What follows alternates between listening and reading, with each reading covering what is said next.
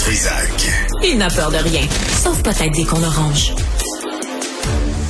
Quand les femmes sont majoritaires, elles ont plus tendance à prioriser les solutions qui auront un impact à long terme et qui visent l'équité et l'amélioration de la qualité de vie pour tous. C'est un extrait de l'entrevue accordée à la presse de mon invité, Dominique Olivier, qui est président du Conseil exécutif de Montréal. Madame Olivier, bonjour. Bonjour, Monsieur Dutrisac. Merci d'être avec nous parce que vous savez, je me, ce matin là, vous, savez, vous l'avez entendu là, je trouvais votre texte, euh, l'entrevue que vous avez accordée, euh, que c'était bourré de clichés sexistes et je pensais qu'on était au-delà de ça. Puis je suis content qu'on puisse euh, s'en parler, vous et moi. D'abord, quelle était votre approche de cette entrevue-là qui portait sur les femmes qui gèrent qui gèrent la ville? En fait, euh, l'entrevue portait effectivement sur la gestion de la ville et on me posait la question qu'est-ce qui vous semble différent lorsqu'on a deux femmes à la tête de Montréal de ce qu'il y avait dans les administrations précédentes qui étaient plus masculines?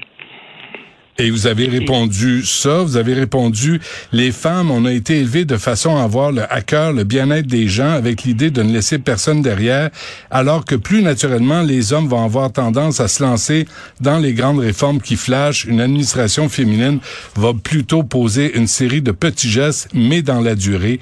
On est des marathoniennes plutôt que des sprinteuses. Ça ressemble à la guerre des sexes. Ça, hein? mais il vous manque, il vous manque, oui, peut-être qu'il vous manque une petite mise en contexte que j'avais dit à la journaliste. C'est que moi, j'ai été, moi, je suis né dans les années 60. J'ai 58 ans au moment où on se parle. C'était avant Simone de Beauvoir, avant bien des choses euh, qu'on a entendues sur la révolution féminine. Et ce que je disais, c'est que les rôles étaient beaucoup plus campés à l'époque. Donc, pour les gens de ma génération. Les hommes étaient les bons pères de famille qui apportaient l'argent, qui devaient trouver les solutions. à mon père, il est fort, il va réussir, il va trouver. Le... Et les femmes étaient plus celles qui s'occupaient des foyers. Hmm. Et on a vu nos mères nous envoyer au front pour pouvoir prendre pleinement nos places dans la société. Mais ce que je remarque, c'est que chez les gens de mon âge, et j'ai bien précisé chez les gens de mon âge, on voit cette espèce de dualité beaucoup plus facilement, où les hommes ont tendance à venir euh, trouver des solutions ou, se sentir investi d'un mandat, trouver des solutions tout de suite, tout de suite. On le fait aussi comme femme. Mais, mais, mais en même temps, là, euh, vous avez un comité exécutif à 72% féminin. Moi, il n'y a pas lieu d'applaudir. On, on, me semblait qu'on cherchait la parité à, à, la ville de Montréal. Il me semblait qu'on était bienveillante et avec euh, de bonnes intentions. Ben moi, je pense, je ne vois pas en quoi euh, être à 72 féminin, c'est ne pas être dans les bonnes intentions, comme je l'ai dit dans l'article. Nous avons cherché à trouver les gens les plus compétents pour occuper les différents postes. Ça ne veut pas dire que les autres n'étaient pas compétents. C'était les personnes les plus compétentes. Maintenant, je comprends que c'est peut-être une anomalie de l'histoire. Ouais. Et c'est ça qu'il faut qu'on regarde. C'est pour ça que j'ai aussi dit, si on a plusieurs comités exécutifs qui s'éloignent de la parité, il va falloir se poser des questions et poser des gestes. Ouais, parce mais entre-temps, on ne peut pas s'émouvoir que pour une fois dans l'histoire de Montréal, depuis le temps que Montréal existe dans les années 1800, qu'on ait un conseil municipal qui soit euh, à majorité, qu'on ait un comité exécutif qui soit à majorité féminin et un conseil municipal qui, en passant, est aussi à majorité Mais je vais vous dire une chose, Mme Olivier, je suis d'accord avec vous, mais vous n'êtes pas plus compétente que vos prédécesseurs. Regardez l'état de votre ville, c'est tout croche, c'est sale, c'est dégueulasse, il y a des fusillades. Vous, vous réglez pas plus les problèmes que vos, vos prédécesseurs. Alors, vous pouvez pas vous glorifier parce, parce que vous êtes des femmes, vous avez trouvé des solutions aux problèmes. Vous m'excuserez, Monsieur Dutrisac, mais j'ai pas du tout la même lecture que vous. Moi, je pense qu'on a réglé beaucoup de choses. On a été chercher de l'argent supplémentaire pour investir en prévention, dans la police. On est allé trouver de l'argent supplémentaire pour investir en logement social et en, on a utilisé notre propre argent pour investir aussi dans le logement euh, social et abordable. On a créé des règles qui vont faire en sorte que de plus en plus de personnes vont avoir un toit à terme. On est capable de prioriser, hein, quand on regarde la marge de manœuvre du gouvernement et la capacité de payer des citoyens, on est capable de prioriser, de prioriser deux enjeux dans nos demandes pré, pré-budgétaires. C'est pas une liste d'épicerie. Oui, non, on, va, si on était capable de régler le, logement social puis qu'on était capable de régler le transport, on ferait beaucoup pour notre société. Et, ça, Et ça, vous savez, les gens peuvent choisir d'aller vers les baisses d'impôts individuels et je comprends qu'on puisse en vouloir. Mais à Montréal, on a 34% de la pauvreté du Québec. Il y a des gens qui gagnent même pas assez pour pouvoir avoir. Je comprends ça. Madame Olivier, c'est pas ça, là. Je sais que vous faites face à des problèmes qui dépassent les capacités de payer d'une municipalité. Je le sais, je suis pas un cabochon à temps plein. Mais en même temps, on peut pas commencer à dire, moi, je veux pas tomber là-dedans. J'ai quatre enfants, deux gars, deux filles, puis je veux que tout le monde ait les mêmes chances égales. Puis il me semble qu'on s'est battu, on a à peu près le même âge, vous et moi. On s'est battu pour que toutes les personnes aient les mêmes chances égales, quelle que soit la couleur de leur peau ou ce qu'ils ont entre les jambes. Mais Monsieur Dutrézac, je m'excuse de vous couper, mais on n'est pas encore là. Le taux de chômage des jeunes à diplôme égal, le taux de chômage des jeunes des minorités visibles est deux fois plus élevé que celui des natifs des non-minorités visibles. Il faut accepter que pendant un bout de temps, on va mettre des mesures qui vont permettre aux gens de rattraper et d'avoir cette égalité de fait. Une fois que l'égalité de fait est arrivée, et je pense qu'on est sur la bonne voie dans la, dans, notamment dans la question des femmes, mais, les femmes des minorités sont encore pas représentées à, leur à leur juste proportion. Mais vous suggérez que parce que c'est des femmes, ça va être mieux géré. Non, c'est pas ce que je suggère. Ce que je dis, on m'a demandé c'est quoi la différence. J'ai jamais parlé de meilleure gestion, et c'est pour ça que j'ai dit dans les administrations précédentes, on avait tendance à vouloir avoir des grandes réformes à court terme qui sont là. Moi, les choses dont je vous ai parlé, et je fais le lien encore une fois avec nos demandes prébudgétaires, c'est des choses qui vont régler à terme des problèmes qui sont, on n'a pas la même temporalité que les administrations précédentes. le logement et le transport. Non, je comprends, mais je veux juste revenir là-dessus parce que vous, vous dites que les les euh, les femmes, on, on, a été élevées, je le répète, de façon à avoir à cœur le bien-être des gens. là, ce que ça veut dire, c'est que les hommes, nous autres, on sac du monde puis dans la rue. Ah ben je pense que c'est votre interprétation. Ben, et, si c'est et si c'est ce que et si c'est ce que vous retenez de ce que j'ai dit, ben je m'en excuse très sincèrement. C'est vraiment pas c'était vraiment pas mon intention. Mon intention était de dire que dans des rôles traditionnels, avec des rôles traditionnels, ben, on n'avait pas exactement la même temporalité. Je parlais vraiment des gens de mon âge et la différence, c'est d'avoir des gens de mon âge qui, a, qui accèdent à des postes de pouvoir. Quelle différence ça fait. Mais ça ne veut pas dire que M. Doré était un moins bon président du comité exécutif que moi. C'est pas du tout, c'est pas du tout ça que je voulais dire. Ou, Jean, dans, ou Jean Doré, ou Jean Doré avait moins d'empathie que Valérie Plante. Là, c'est pas, ça, on peut pas tomber la vertu, euh, la, compétence puis l'empathie à un sexe puis il est ah, féminin. Non, non, non. Effectivement, si c'est ce que vous retenez de mes propos, ben je m'en excuse. Je vous, je vous reconnais, je m'en excuse sincèrement, c'était pas ça l'intention. L'intention, c'était vraiment de travailler de, de, de, de modèles plus traditionnels et c'est pour ça que j'avais bien précisé les gens de mon âge. Euh, je, je, je, vous, je vous le dis, là, on va se parler des consultations prébudgétaires. Donnez-moi un instant, parce que j'ai reçu un courriel, euh, Madame Olivier, puis je veux juste le partager avec vous. Euh, c'est, je, je le nomme, je nommerai pas la femme qui m'a écrit, puis elle me dit euh, qu'elle a lu l'article dans la presse aussi ce matin, puis elle était aussi choquée, puis elle disait les femmes ne représentent que 38 de l'ensemble de l'effectif de la ville. Les femmes sont sous-représentées chez les cadres supérieurs. Elles ont diminué aussi chez l'école bleue. Elles se comptent sur les doigts de la main chez les emplois de métiers et les services d'incendie. Il y a, il y en a à faire là, dans l'administration de la ville. Mais on le fait. Moi, ce que j'aurais envie de vous dire, c'est regardons où on était il y a cinq ans, regardez où on était il y a dix ans. La première femme cadre issu des minorités visibles à la ville de Montréal a été nommé il y a deux ans. Il n'y en avait pas. Zéro. Je peux-tu vous poser une question? je, peux-tu vous poser une question? Honnêtement, là? Puis je, je vous le dis, là, avec, avec toute mon amitié, Madame Olivier, là, mais qu'est-ce que ça change que on est tous des Québécois et des Québécoises? Qu'est-ce que ça change là des minorités visibles, invisibles, tricotées, à carreaux? il me semble qu'on est tous Québécois et Québécoises et on a droit à tous les chances. Puisque vous me le dites en toute amitié, je vais vous répondre aussi en toute amitié, Monsieur Dutrézac. Vous avez un discours de, de personnes majoritaires à qui on enlève des privilèges. Si vous faisiez partie des gens, comme les femmes, comme les minorités visibles, comme les autochtones, comme les personnes handicapées, qui ont à se battre constamment au quotidien pour pouvoir être assis autour de la table et pouvoir avoir les mêmes chances que tout le monde et atteindre l'égalité de fait. Mmh. Que tous nos textes de loi nous donnent, mmh. je pense que vous auriez un regard différent. Ah, Ceci je comprends. Je vous comprends. Je vous comprends très bien. Et moi, je n'aspire qu'à ça. Je dis, j'ai hâte qu'on arrête de célébrer la première femme maire de Montréal. J'aimerais ça qu'on soit à la cinquième, à la dixième femme maire de Montréal. Le fait est que c'est encore, euh, c'est encore des victoires qui sont récentes. que ce soit à la dernière élection qu'on soit arrivé à la parité, alors que les femmes avaient toujours été là. Moi, je me dis, il faut qu'on se dise que c'est des acquis qui sont fragiles. Oui, c'est vrai qu'on est là aujourd'hui, mais il faut qu'on prenne conscience que ce n'est pas ce qui est normal. En même temps, là, Madame Olivier, on se souvient des paroles de Martin Luther King. Quand il parlait de ses quatre enfants, puis il souhaitait, il, souhaitait euh, qu'il avait un rêve et que ses quatre mm-hmm. enfants soient perçus, évalués, accueillis selon leur personnalité, selon leurs compétences et pas la couleur de leur peau.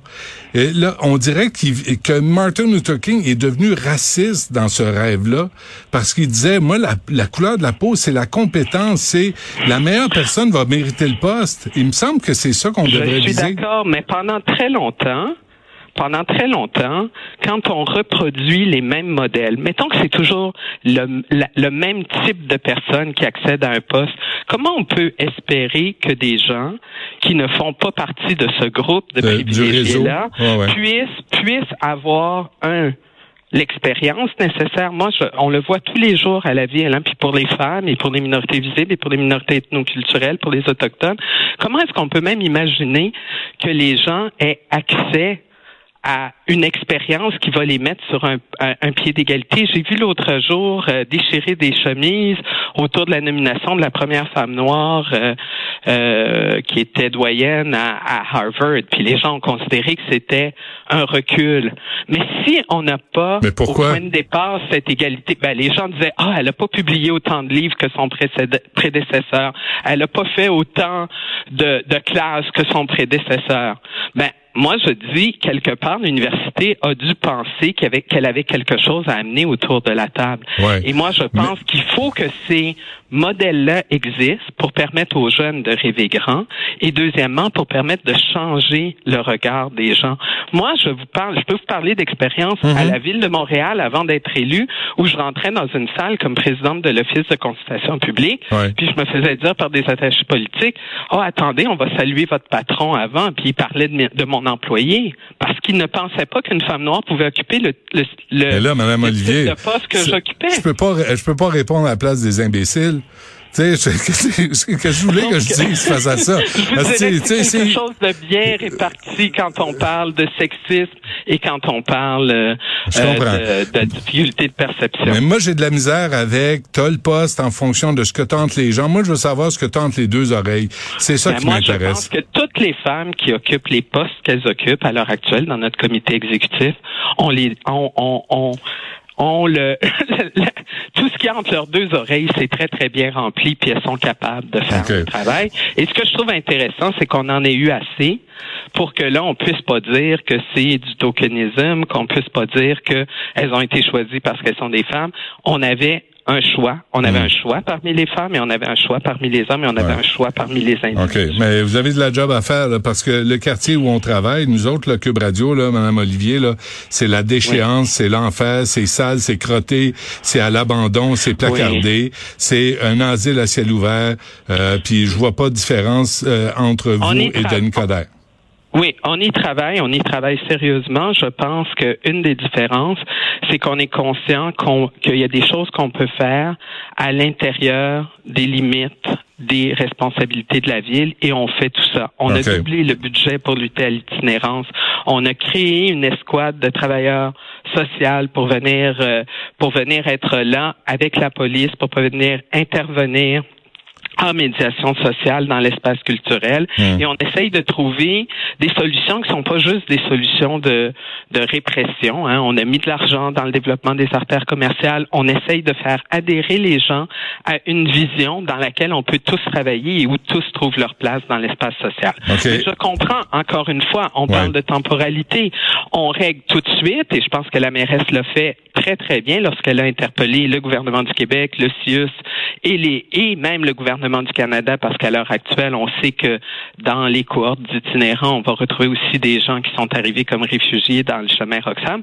Il faut que chacun prenne ses responsabilités pour qu'ensemble, on puisse mettre un plan en place. Mais mm. ça peut pas être que la ville qui agit, même au-delà de ses compétences. Non, non, je comprends. Mais euh, en tout cas, on se parlera des. J'ai parlé à Glenn Castanera qui disait là, faut faut que la STM soit compétente si vous voulez relancer le centre-ville. Et le président qui est là, il l'est pas. Le président précédent, Philippe Schnob, l'était pas plus. Puis Michel Labrec a été déplacé pour des raisons politiques par Denis Coderre. Là, il serait temps qu'on ait des gens compétents à la STM. On s'en parlera une autre fois, si vous voulez bien, là, parce qu'il y a bien des problèmes à régler c'est pas ici qu'on va y régler de toute façon. Là. Oui, mais vous, vous me permettrez de pas partager votre avis ah, je mon collègue, M. Caldwell. Je comprends que je pense qu'il fait un travail important. Ben, oui, mais pas, pas bien. Oui, non, mais il est pas bon. Là, je, suis désolé. Le service est pas bon. Sentiment d'insécurité dans le métro, euh, des retards, des, euh, je veux dire, ça marche pas son affaire. Euh, si vous voulez lui transmettre le message, ça me ferait plaisir parce qu'il veut pas me parler. Euh, dis donc, euh, avant qu'on se quitte, là, vous avez, vous voulez des, vous avez des demandes là, à Québec et, et vraiment des demandes légitimes, essentiellement pour propos du logement du transport. Oui, absolument. Ce qu'on a fait cette année, c'est qu'on a choisi de prioriser, de pas déposer une liste d'épicerie, mais vraiment d'y aller avec les, les deux priorités qui sont les crises importantes qu'on vit, pas seulement à Montréal, à l'échelle de tout le Québec, mais qu'on vit plus intensément à Montréal parce qu'on regroupe une plus grande partie de la population. Et ça, c'est la crise du logement social et abordable l'abordabilité, là, c'est mhm. vraiment le problème de la métropole ces jours-ci, et la question du financement du transport en commun euh, suite à la pandémie et dans un monde post-pandémique où on apprend à vivre avec euh, avec la circulation de divers virus, mais où aussi les gens ont changé leurs habitudes. Ils montent plus tous les matins dans leur bus ou leur métro pour venir au centre-ville.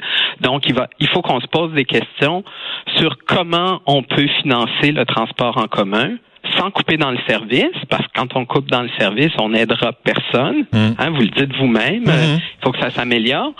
Et il faut qu'on ait donc une offre qui soit adéquate pour les besoins qu'ont les gens, mais aussi une offre qui soit attractive pour faire en sorte que des gens qui utilisent leur voiture puissent choisir de faire un transfert modal puis nous aider à atteindre nos, nos objectifs en matière de lutte au changement climatique.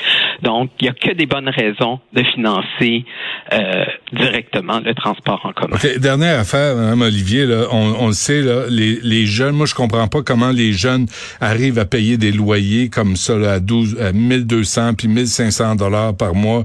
Je trouve ça aberrant. Est-ce que vous avez l'intention de serrer la vis à tout ce qui est Airbnb à Montréal qui a retiré des milliers de logements du euh, marché locatif? Est-ce que parce c'est réel, là, les études le disent. que dans les arrondissements de Projet Montréal, je crois que tous les arrondissements de Projet Montréal dirigés par des maires de Projet Montréal ont adopté de la réglementation sévère pour limiter euh, la présence des Airbnb. Ça, c'est très, très clair pour nous, soit que c'est limité aux artères, aux grandes, grandes, grandes artères commerciales, mais dans les quartiers résidentiels, on les a retirés. On va amener l'idée de la euh, de, la certification propriétaire responsable. Et moi, dans les mesures que je suis en train de regarder euh, pour pour les prochains budgets, c'est peut-être même d'imposer une taxe logement vacant entre guillemets, c'est-à-dire des logements qui sont pas résidence principale ou qui n'ont pas un bail à long terme avec euh, avec euh, une personne dûment autorisée et qui sont loués comme ça en location saisonnière. Moi, je pense qu'on est rendu là. On a besoin de mesures importantes pour faire face euh, à la crise du logement et à la crise de l'abordabilité. Puis je veux quand même vous rappeler qu'on travaille très fort sur Montréal abordable, le chantier Montréal abordable, qui vise à garder de façon pérenne, mais pérenne pour toujours, des logements abordables. Parce que les modèles qu'on avait avant, c'était abordable pour le premier acheteur. Puis après ça, ça prenait la valeur du marché. Là, on va se dire comment est-ce que ça peut rester abordable à vie. Donc, vous, euh, le shérif arrive en ville, là, c'est pas votre affaire, hein? C'est, ça marche. ben, je vous parlais de temporalité différente, c'est peut-être ça qu'on dit. On est efficace, on essaye de répondre aux problèmes et on répond aux problèmes de tous les jours, mais on se dit, il y a une vie après notre vie politique et on veut être sûr que la ville est sur la bonne voie après notre vie politique. Puis on tombe pas dans l'angélisme genré non plus, là. Il y a du bon monde partout, là. Je vous crois et je, et je suis la première à en convenir qu'il y a du bon monde partout. Je parlais simplement de la différence entre notre administration et euh, d'autres administrations qu'on avait vues plus masculines. Très bien. Dominique Olivier. Et je vous rappelle, vous parliez de Jean Doré, je me permettrai de finir là-dessus. Je vous rappellerai que sa présidente du comité exécutif s'appelait Léa Cousineau. Léa Cousineau, absolument. et, Première femme à occuper ce poste-là. Et c'est une des premières entrevues que je faisais quand j'étais à voir, puis je vais vous dire quelque chose, j'étais pas gros dans mes shorts quand je suis arrivé dans son bureau. mais, c'est ça la vie. Dominique Olivier, président du Conseil exécutif de Montréal, merci d'avoir pris le temps de nous parler. Bonne chance. Merci beaucoup, M. Dutrisac. Au revoir. Au revoir.